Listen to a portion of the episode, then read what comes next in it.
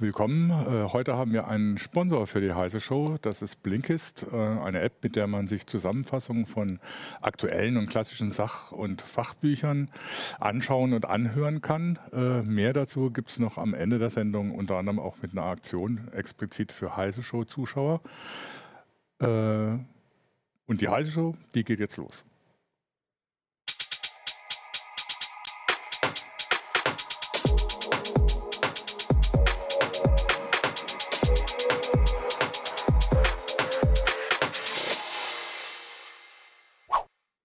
Hallo, willkommen bei einer neuen Heiße Show, in der ich explizit nicht nach Shade-Accounts fragen soll, habe ich gerade gehört, aber ich mache es dann später trotzdem. Die Kollegen wissen bestimmt Bescheid.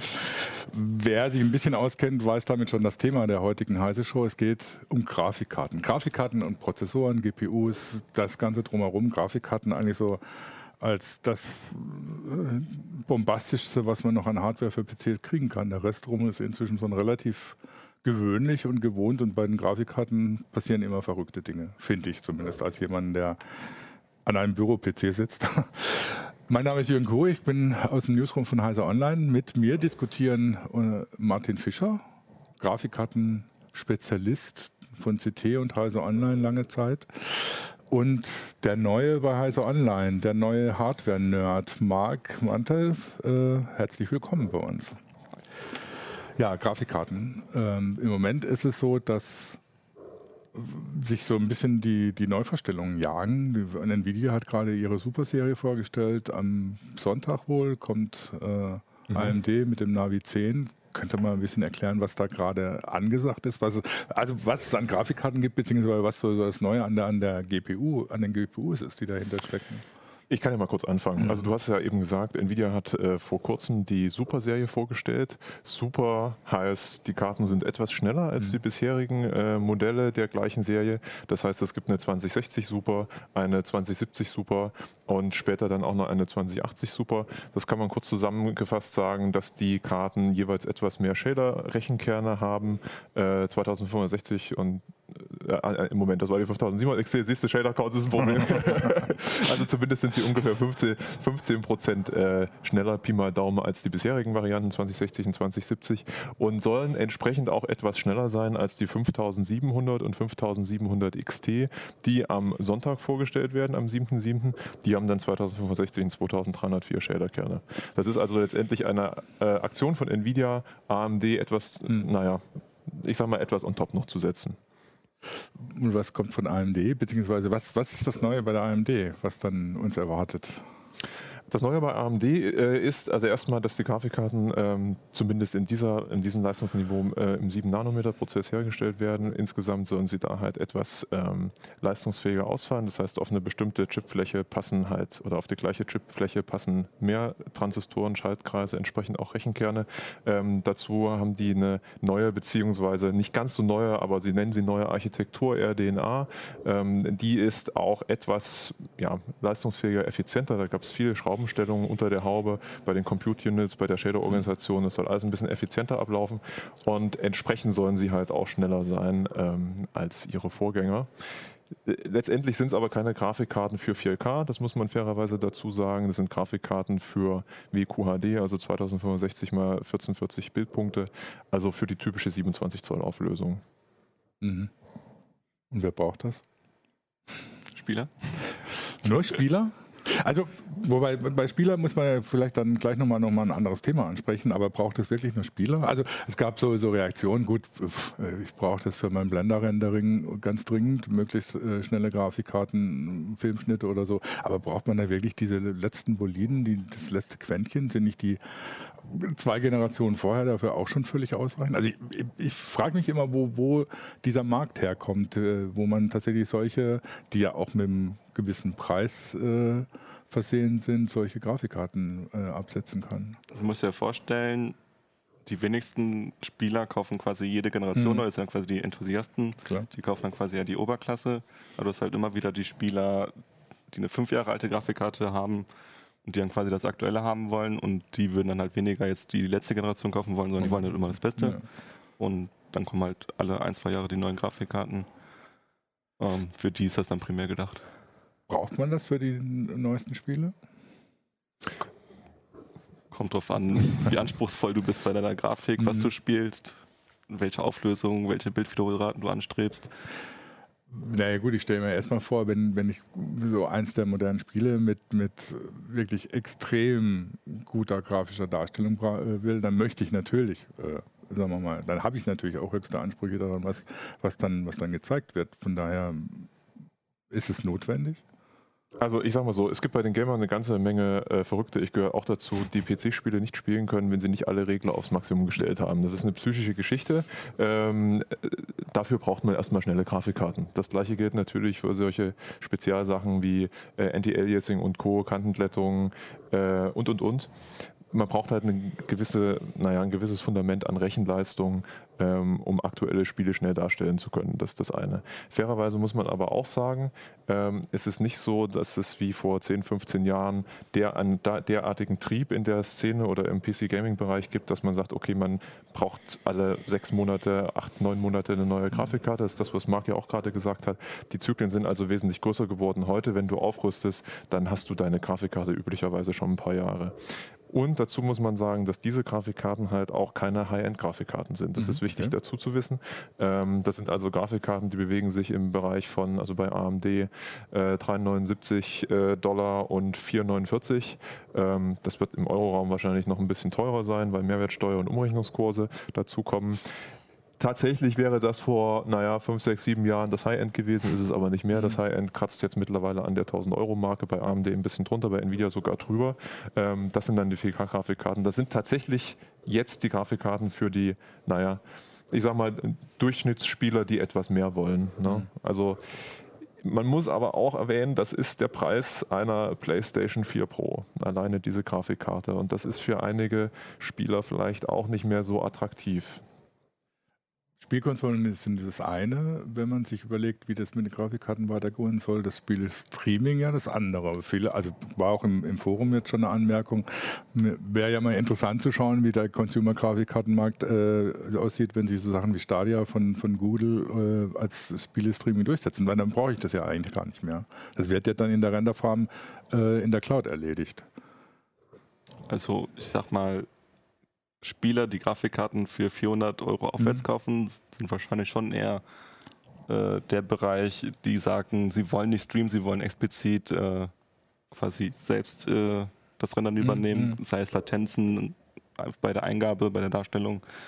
Ähm, Streaming würde ich sagen, ist eher dann quasi der untere Bereich, also Einsteiger, untere Mittelklasse, das dann irgendwann wegfallen könnte da würde Google dir jetzt widersprechen. Die sagen, wir machen im Prinzip das Ziel mit diesen ganzen Streaming-Angeboten ist es schon, tatsächlich auch das High-End zu bedienen. Ne?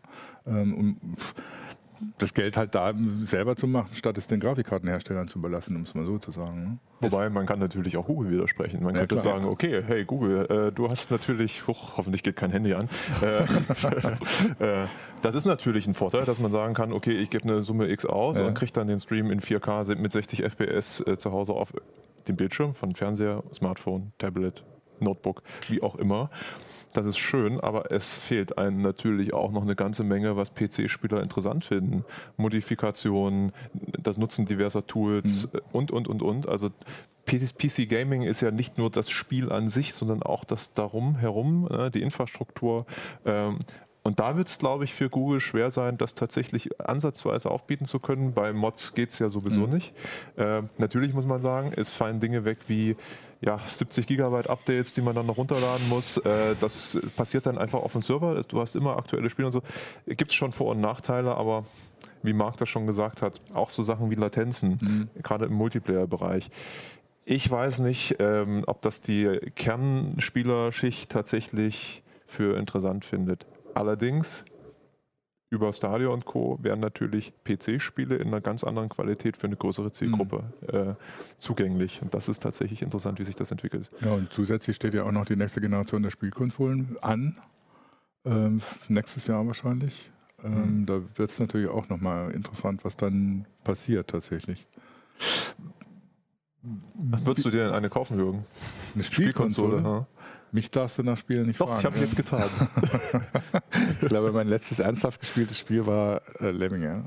Okay, wann würde dich denn eine Spielkonsole oder ein, ein äh, PC-Gaming interessieren? Gibt es da noch irgendeinen so Haken, wo du sagst, okay, da würde ich mal wieder einsteigen? Nee? Gar nicht. Wie kriegt man Leute wie dich dann da rein? Gar nicht. Gar nicht, glaube ich nicht. okay. Also ich habe genug zu tun irgendwie so mit äh, Bücher lesen.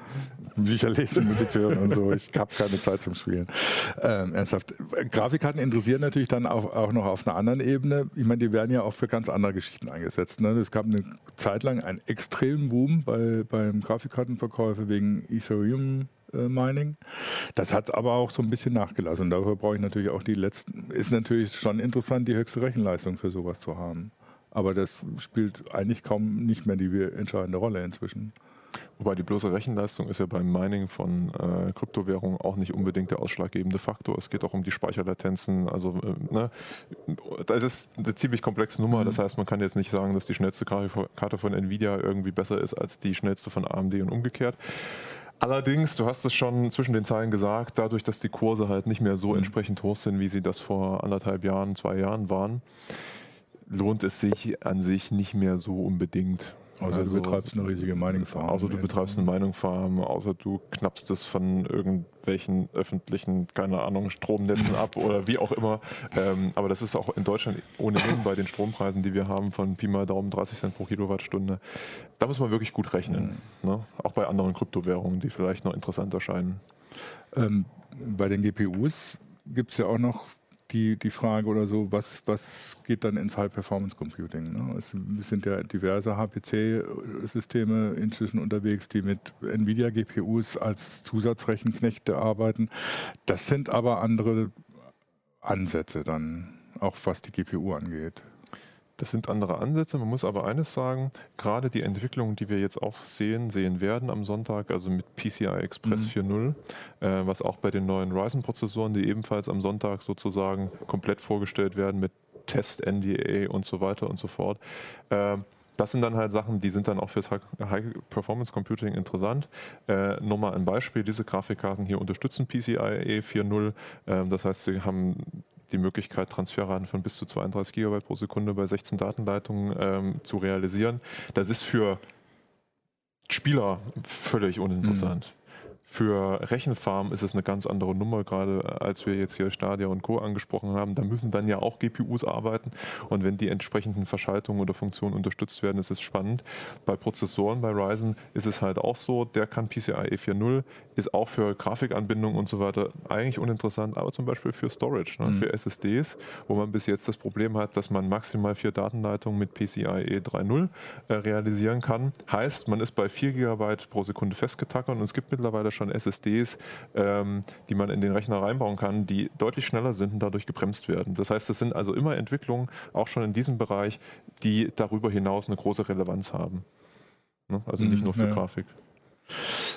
Wie geht die Entwicklung weiter? Also es gibt ja so ein paar interessante Sachen, die jetzt schon irgendwie so klar sind. Ne? Gut, AMD, 7 Nanometer Prozess bei, bei TSMC noch äh, mit herkömmlicher Lithografie von Nvidia heißt es, die wechseln jetzt tatsächlich zu Samsung mhm. in 7 Nanometer Prozess, der noch ein bisschen besser sein soll, weil er äh, mit EUV arbeitet und deswegen äh, äh, von der Schichtung äh, besser funktioniert. Was, was bedeutet das für, für, den, für den konkreten Einsatz von den Dingern? Beziehungsweise was, was steht uns da an, an Technik bevor? Bei Nvidia steht ja erstmal wahrscheinlich nächstes Jahr dann die nächste Generation mhm. an der neue, also der Shrink, also auf 7 Nanometer, wird er erstmal deutlich mehr Platz ermöglichen auf den GPUs, also quasi mehr Transistoren. Ja. Erstmal Leistungssteigerung. Man wird dann sehen müssen, wie wieder beim Thema Raytracing weitergeht. Sie werden es wahrscheinlich nicht nach einer Generation direkt wieder aufgeben. ähm, man sagt ja immer, erste Generation ist dann Early Adapter. Mhm. Äh, zweite Generation wird es dann wahrscheinlich schon ausgereifter sein, schneller. Ähm, es wird wahrscheinlich dann mehr Spiele geben. Die Konsolen, PlayStation 5, äh, die neue Xbox, die sollen Raytracing unterstützen. Ähm, das wird dann halt ein Thema sein. Also bei der Grafik wird sich dann viel ändern. Mhm. Ähm, es hört sich erstmal so an, als wäre noch lange nicht das Ende der Fahnenstange erreicht, was, was GPUs angeht. Nee, also ich kann da noch Folgendes hinzufügen. Ähm, nur für die Zuseher, die das nicht wissen, also die Nvidia-Grafikkarten haben halt quasi alle, die aktuelle Serie, alle dedizierte Raytracing-Rechenkerne, die übrigens auch für KI-Berechnungen mhm. benutzt werden können, also Tensor-Cores und Raytracing-Cores. Bei AMD ist das noch nicht der Fall, auch bei den Grafikkarten, die am Sonntag dann vorgestellt werden.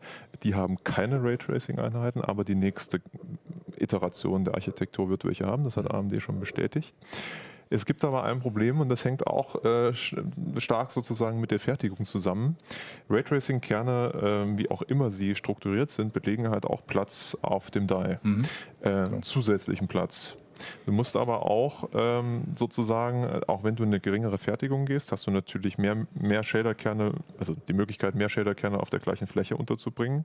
Trotzdem brauchst du ja noch Fläche für Raytracing-Einheiten und die können ja auch nicht stillstehen. Mhm. Das heißt, wenn du bei Raytracing weiterkommen willst, brauchst du auch mehr stärkere, effizientere Einheiten. Das heißt, die Abwägung wird jetzt auch schon getroffen. Was ist denn jetzt eigentlich wichtiger? Du kannst halt auch nicht nur Raytracing-Kerne äh, erhöhen und ich sage mal die normale 3D-Performance vernachlässigen. Mhm. Also da reichen auch in Zukunft keine Schritte von 10, 15 Prozent aus, weil beides bedingt sich gegenseitig.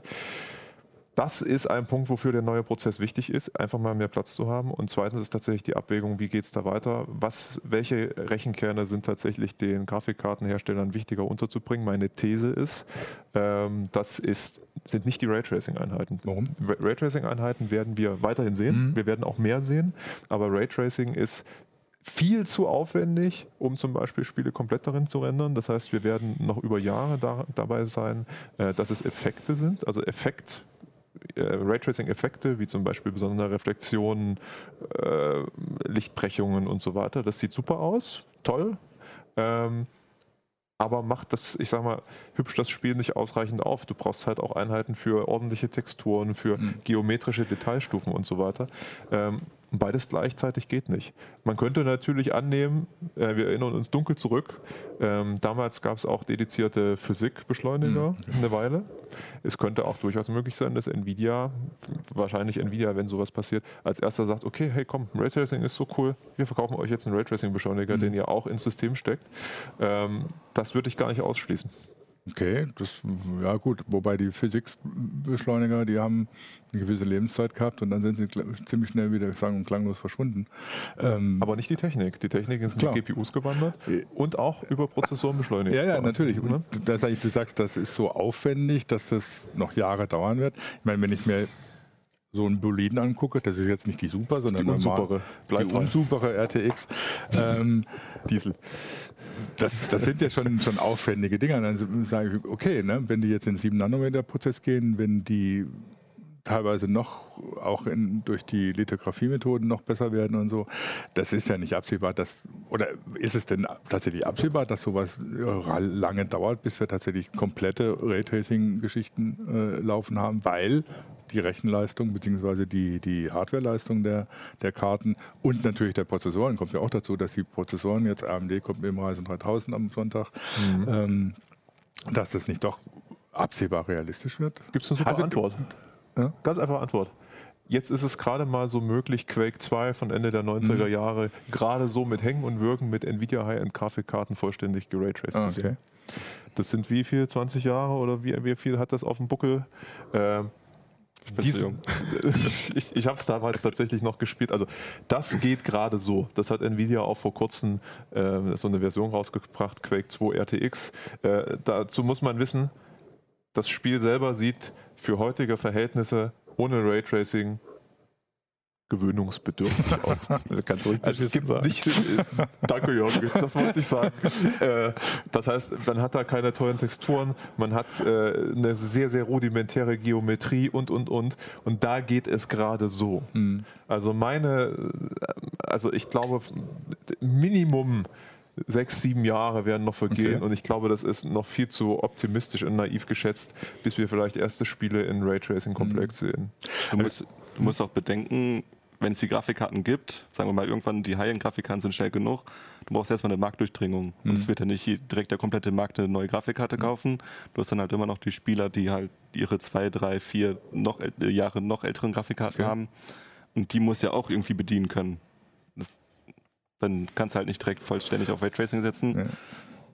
Ja. ja. klar, ist ein Argument. Ich meine, mich hat es nur etwas gewundert, so als etwas das ist eher, eher etwas von außen betrachtet, weil Nvidia macht ja im Moment einen riesen Hype um Raytracing. Das kommt gut. Ne? Ja. Äh, und von daher denkt man, würde man dann immer denken, ja gut, ne, dann noch ein, zwei Jahre, dann ist das gegessen. Aber klar, die, logisch, so wie er das erklärt oder so, das kann noch dauern. Ich meine, die sind gerade erst bei sieben Nanometer, weil die Frage auch kam, sind gerade erst bei sieben Nanometer angekommen. AMD mhm. zumindest. Nvidia braucht noch bis nächstes Jahr. Aber ich meine, stellt euch mal vor, da kommt wieder die Cloud ins Spiel. Wenn es wirklich äh, tatsächlich dedizierte Raytracing-Beschleunigerkarten gibt, die in die Cloud wandern, mit einem netten Abo, von wegen hier vollständiges Raytracing mhm. möglich und so, müssen natürlich die Entwickler auch noch mitspielen, darf man nicht vergessen. Also einfach so kannst du das Spiel auch nicht Raytracen. Äh, das ist denkbar. Über die Cloud ist das vorstellbar. Mhm. Die Frage ist, hast du eine ausreichend große Zielgruppe, die dafür wirklich Geld bezahlen würde? Mhm. Aber lokal, wie gesagt, sehe ich das auf weite Sicht nicht. Mhm. Wobei wir auch noch, weil wir reden die ganze Zeit von Nvidia und AMD. Ich meine, von Grafikkarten ist nicht mehr viel anderes übrig. Ne? Äh, wobei der normale Anwender kriegt davon ja gar nichts mit. Der hat irgendwie eine integrierte Intel-Grafik äh, im Prozessor drin. Oder wie muss ich das sehen? Also natürlich die meisten PCs, Notebooks, die hm. haben halt die integrierte ja. äh, Intel-Grafikeinheit. Äh, deswegen ist ja auch bei Steam quasi so dominant hat. Da hast du ja die Statistiken ja. Auf, aufgeführt. Ja. Ähm, wirklich gut spielen kann man damit auch heute noch nicht, sage ich mal. Wahrscheinlich im Einsteigerbereich mit den äh, AMD-APUs geht es mittlerweile ganz gut. Ähm, wenn du die Intel-Prozessoren mit den stärkeren äh, Grafikeinheiten mhm. hast, geht es dann auch irgendwann ganz gut. Ähm, da hat Intel sich ja auch im Prinzip bei AMD bedient inzwischen, ne? Also man muss dazu sagen, Intel, das hat Marc ja gerade schon erklärt, hat bis jetzt letztendlich nur ich sag mal, Büro-GPUs, ne? mhm. ne? also integrierte Grafikkerne, ähm, die im Prozessor stecken, die auch mittlerweile von der Funktionsvielfalt ziemlich weit sind, muss man einfach sagen. Also wenn man nicht spielen will, reichen die quasi für sehr, sehr, sehr viel mhm. aus, auch Videobesteuerung, alles drin. Ähm, aber, und sie haben einen großen Marktanteil. Wenn man nur die GPUs zählt, ist Intel logischerweise dadurch mit großem Abstand Marktführer. Ja, was alle überrascht, die irgendwie Na? den Markt nicht so genau ist kennen. Der GPU-König, ja. ne, muss man einfach sagen. Äh, aber ja, du hast gesagt, sie haben sich von AMD bedient, nicht nur von AMD tatsächlich, weil sie jetzt oder vor einer Weile gesagt haben, hey, wir brauchen jetzt auch eine äh, Grafikkarte, die den Namen tatsächlich verdient. Ähm, und ähm, ja, wie ist das gekommen? Also Sie haben den äh, Chefarchitekten von der Vega-Generation eingekauft oder überzeugt mit wahrscheinlich validen Geldscheinargumenten ähm, ins Nachbardorf im Silicon Valley zu gehen, äh, Raja Koduri, äh, und dort sozusagen ein Team aufzubauen. Der hat quasi seine, also große Teile seiner ganzen Buddies ähm, in eben dieses Nachbargebäude gelotst, unter anderem Chris Hook, der für das weltweite Marketing bei AMD verantwortlich war. Der wiederum hat mittlerweile mittlerweile viele Journalisten eingekauft, also Tech-Journalisten, die dann dort Tech-PA machen mhm. sollen. Das heißt, man sieht schon, es rollt eine Marketingwelle an. Ähm, die können das auch tatsächlich. Also das läuft alles unter dem Projekt Odyssey. Und sie sagen, im nächsten Jahr 2020 kommt die Intel-Grafikkarte haltet euch fest. Ähm, und ich bin tatsächlich sehr gespannt, weil, wie wir bis jetzt wissen, ähm, basiert diese Grafikkarte auf der kommenden G ähm, 11er Dings. Gen 11 heißt Gen 11, Dankeschön, äh, Gen 11 Generation, die halt deutlich aufgemöbelt wurde oder wird. Da wird man halt sehr, sehr gut gucken, ähm, was kommt an Leistung da über, überhaupt raus. Und man wird auch sehr, sehr gut auf die Qualität der Intel-Treiber gucken, mhm. die ja in der Vergangenheit hier und da mal etwas zu wünschen übrig äh, ließen, was daran lag, dass sie halt nie auf Spiele optimiert waren, so großartig oder das im Fokus hatten. Das wird also sehr spannend. Da wird es also ein großes Duell geben zwischen Intel, ähm, Mr. Lederjacke von Nvidia und Lisa Su von AMD. Das wird also eines der spannendsten Jahre, mhm. äh, was auf uns zu zurollen wird. Äh, 2020 im Grafikbereich. Aber warum macht Intel das? Die könnten doch zufrieden sein mit dem, was sie, was sie haben. Also ich meine, den GPU-König, Thron wird ihnen wahrscheinlich nie jemand wegnehmen, weil das, was du in Büro-PCs oder in Notebooks brauchst oder so, ja, hast du. Und ansonsten naja. können sich AMD und Nvidia um Science streiten, oder? Äh, ich sag mal, Intel sitzt nicht unbedingt mit Popcorn da und guckt in die GPU-Rechenzentren, was da so läuft. Mhm. Intel hat ja vor Jahren schon mal versucht, da kann ja unser äh, lieber äh, Kollege Andreas Stiller davon Lied singen, Larry Parity und, und, und äh, zu realisieren, also über x86-Cores, äh, Steuerkarten, die über x86-Cores zusammengedengelt wurden. Das hat nicht funktioniert, um es kurz zu fassen. Ja. Und sie brauchen jetzt einfach etwas, um in diesen Markt reinzukommen, weil die Sachen auch mit Raytracing und so weiter, das ist ja abseits vom Spielemarkt ein Riesenmarkt. Mhm. Ich denke, ich möchte nur mal daran erinnern, ne? also gerade die ganzen Game of Thrones-Fans, ähm, VFX, äh, quasi fast alles wird ja mittlerweile über GPU-Beschleunigung mhm. errechnet, weil man es sonst zeitlich gar nicht schaffen würde. Äh, und da sieht Intel also wirklich sehr, sehr alt aus. Ne? Hinzu kommt dann noch im HPC-Markt geht der Trend halt dein Ökosystem anzubieten. Mhm. AMD hat halt quasi alles von sich, wo du die äh, die Epic-Prozessoren mhm. mit den Instinct-Beschleunigerkarten mhm. halt über den Infinity Fabric verbinden kannst. Ähm, AMD, äh, nicht AMD, Nvidia arbeitet mit IBM zusammen, um, äh, wie heißt der Link bei denen? NV-Link anzubieten, mhm. also quasi um nicht auf diese, auf, auf langsames PC Express zu setzen, sondern mhm. halt dieses Ökosystem, dieses Geschlossene zu bieten. Und da hat Intel quasi keinen Partner im, im GPU-Bereich. Und sie versuchen sich jetzt halt quasi okay selbst ein Ökosystem ja. das zu erweitern, aufzubauen. Und Intel ist halt, das muss man noch hinzufügen, äh, ganz schön unter Druck. Intel ging es jahrelang in Bezug auf CPUs super. Kann man nur noch mal die neue Kartengeneration in den Raum werfen. Äh, den ging es echt total super, weil AMD war einfach nicht konkurrenzfähig mhm. mit ihren Prozessoren. Und jetzt hat AMD innerhalb relativ kurzer Zeit drei Generationen von Ryzen sozusagen vorgestellt. Ähm, und die kommende Generation wird ungefähr im, im Bereich IPC auf der Höhe des schnellsten Intels sein. Okay. Das heißt, Intel hat da nicht mehr viel zu lachen. Und AMD skaliert lustig nach oben mit ihren EPIC-Prozessoren, ne? also Kerne über Kerne. Ähm, und sind sicherlich für einige die interessante Alternative, wenn entsprechende äh, Verträge ausgelaufen sind. Mhm. Ähm, ja, und dann Intel braucht halt Argumente. Vor allem, wenn da noch die Lieferprobleme dazu kommen, mhm. die, die Intel mit 14 Nanometer hat. Das kommt auch noch dazu, ja. Ja. Das ist ja auch immer lustig zu verfolgen, wie sie Schwierigkeiten mit ihren Prozessen haben. Sie wollten eigentlich schon längst bei 10 Nanometer sein, ne? wenn ich mich recht entsinne. Ähm, ja, Intel hat ja auch schon Durchhalteparolen ausgegeben angesichts der Vorstellung von dem Ryzen 3000, so nach dem Motto, Leute, beruhigt euch, wir schaffen das schon. Ähm, das ist ja auch eigentlich auch so noch nie da gewesen. Nee, das ist noch nie da gewesen. Also ich kann mich zumindest nicht, nicht dran erinnern. Intel, Intel war ja immer eine äh, sachlich selbstbewusste Firma. Mhm. Also sie, sie wussten, was sie haben. Sie haben auch also wirklich hervorragende Architekten in allen Bereichen und so weiter. Aber man könnte jetzt lapidar sagen, sie haben sich ein bisschen zu lange ausgeruht. Okay. Ne? Äh, konnten sie auch. Sie haben ja im Prinzip den Markt beherrscht. Dass jetzt da AMD nochmal so zurückkommt, also ich habe jetzt nicht so damit gerechnet und ich bin jetzt 20 Jahre dabei.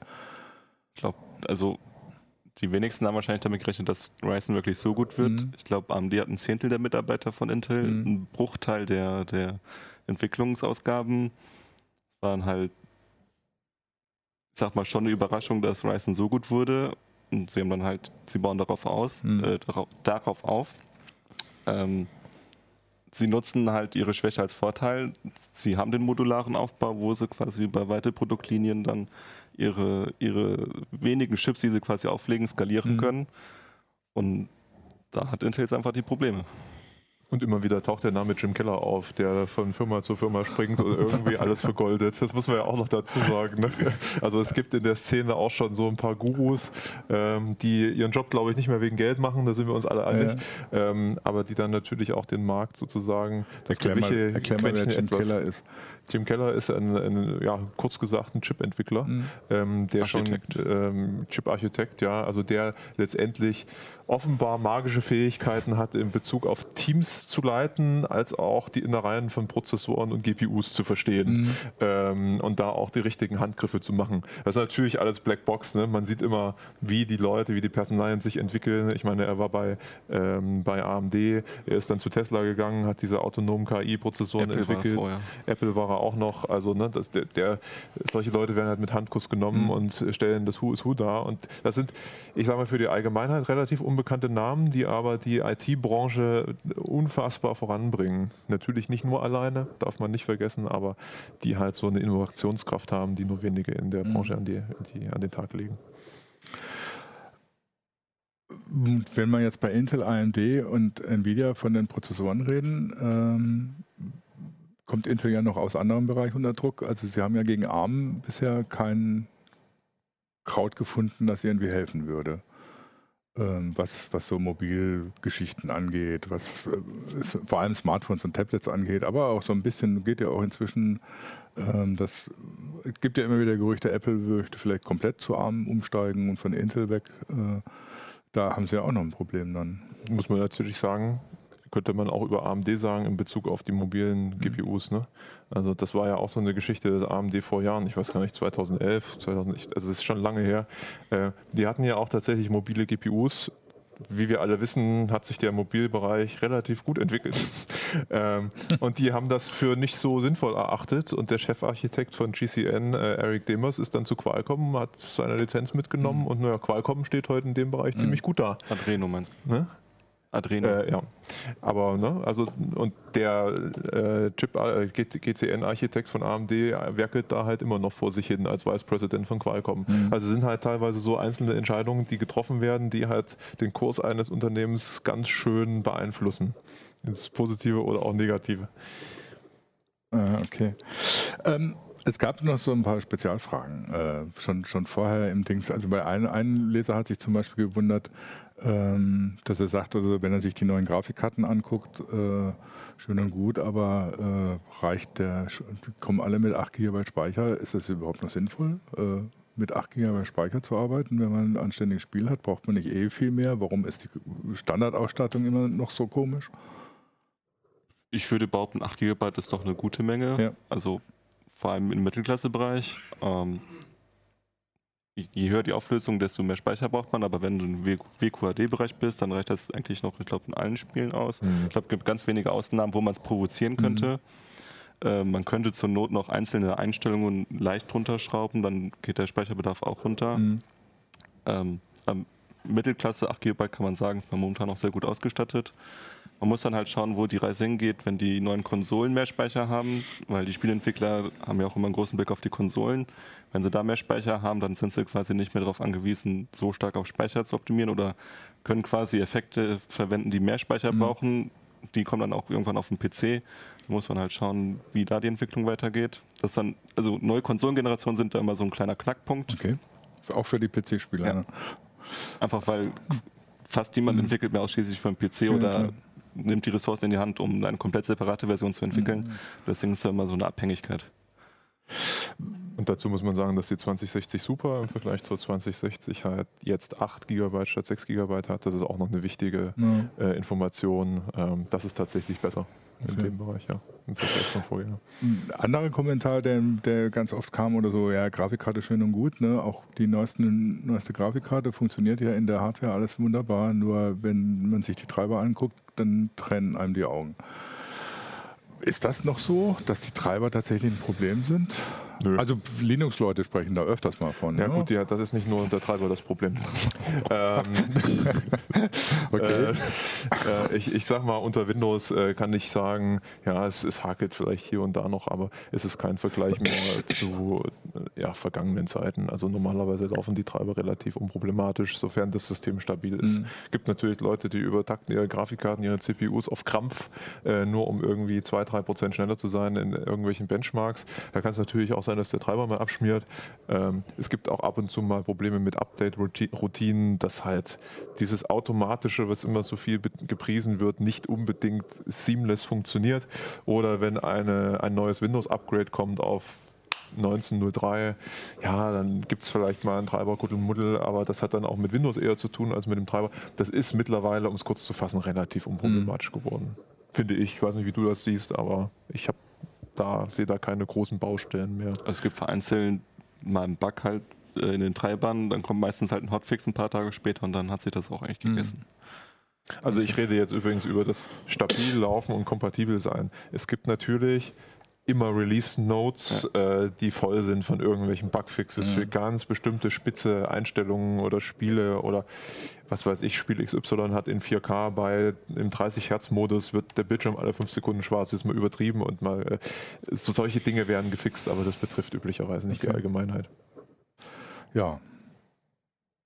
Ihr habt jetzt meine Fragen alle beantwortet und ich glaube auch fast alle von den Zuschauern. Es ist so ein bisschen immer noch unübersichtlich tatsächlich, was so bei den Grafikkarten los ist und wie das weitergeht, finde ich. Äh, das ist halt spannend, was Nvidia und AMD mit ihren Dingern leisten und man dann in Intel, was, also das mit Intel hat mich jetzt doch so ein bisschen noch überrascht, was, dass das tatsächlich nochmal spannend wird. Mhm. Dann, äh, ist ja auch gut, können wir ein paar News drüber schreiben. So ich danke euch auf jeden Fall äh, dass ihr da wart. Mhm. Und äh, wir werden dieses Thema bestimmt noch öfters behandeln. Zum Schluss der Sendung, wie angekündigt, nochmal ein Hinweis auf unseren Sponsor, äh, Blinkist ohne zweites L, B-L-I-N-K-I-S-T. Ähm, die machen eine App, die, mit der man 15-minütige Zusammenfassungen aktueller und klassischer Sach- und Fachbücher lesen kann. Also lesen kann und man kann sie auch als Hörbuch bekommen, äh, 15 Minuten lang, die äh, verschiedene Themen berühren. Also Technologie und, und äh, Forschung sind natürlich Sachen, die unsere Zuschauer vielleicht besonders interessieren. Ähm, gibt aber auch so über persönliche Weiterentwicklung, über äh, Wissenschaftsthemen, Psychologie und so. Und das sind halt, äh, kann man abonnieren, werden halt in, über verschiedene Themen Zusammenfassungen gemacht. Wir haben im Moment 3000 äh, tatsächlich solche Zusammenfassungen vorrätig. Es kommen pro Monat so 15 bis 45 dazu. Ähm, kann man Zeit sparen, wenn man ein Sachbuch nicht komplett durchlesen muss, um auch das kleinste Detail zu wissen. Ähm, ist ein Service, der möglicherweise einige Leser interessiert, einige Zuschauer interessiert. Und wenn es Zuschauer interessiert, im Moment gibt es einen Rabatt von 25 Prozent für Heise Show Zuschauer auf das Blinkist Premium Jahresabo. Äh, geht unter blinkist.de slash Heise Show kann man das kriegen. Man kann es natürlich auch kostenlos ausprobieren, äh, ob einem das zusagt oder nicht. Und die, wie gesagt, haben diese Ausgabe der Heise Show gesponsert, die, die hiermit zu Ende geht. Äh, ich danke fürs Zuschauen und äh, wünsche euch schon mal ein schönes Wochenende und bis zur nächsten Heise Show am nächsten Donnerstag. Ciao, ciao. Tschüss.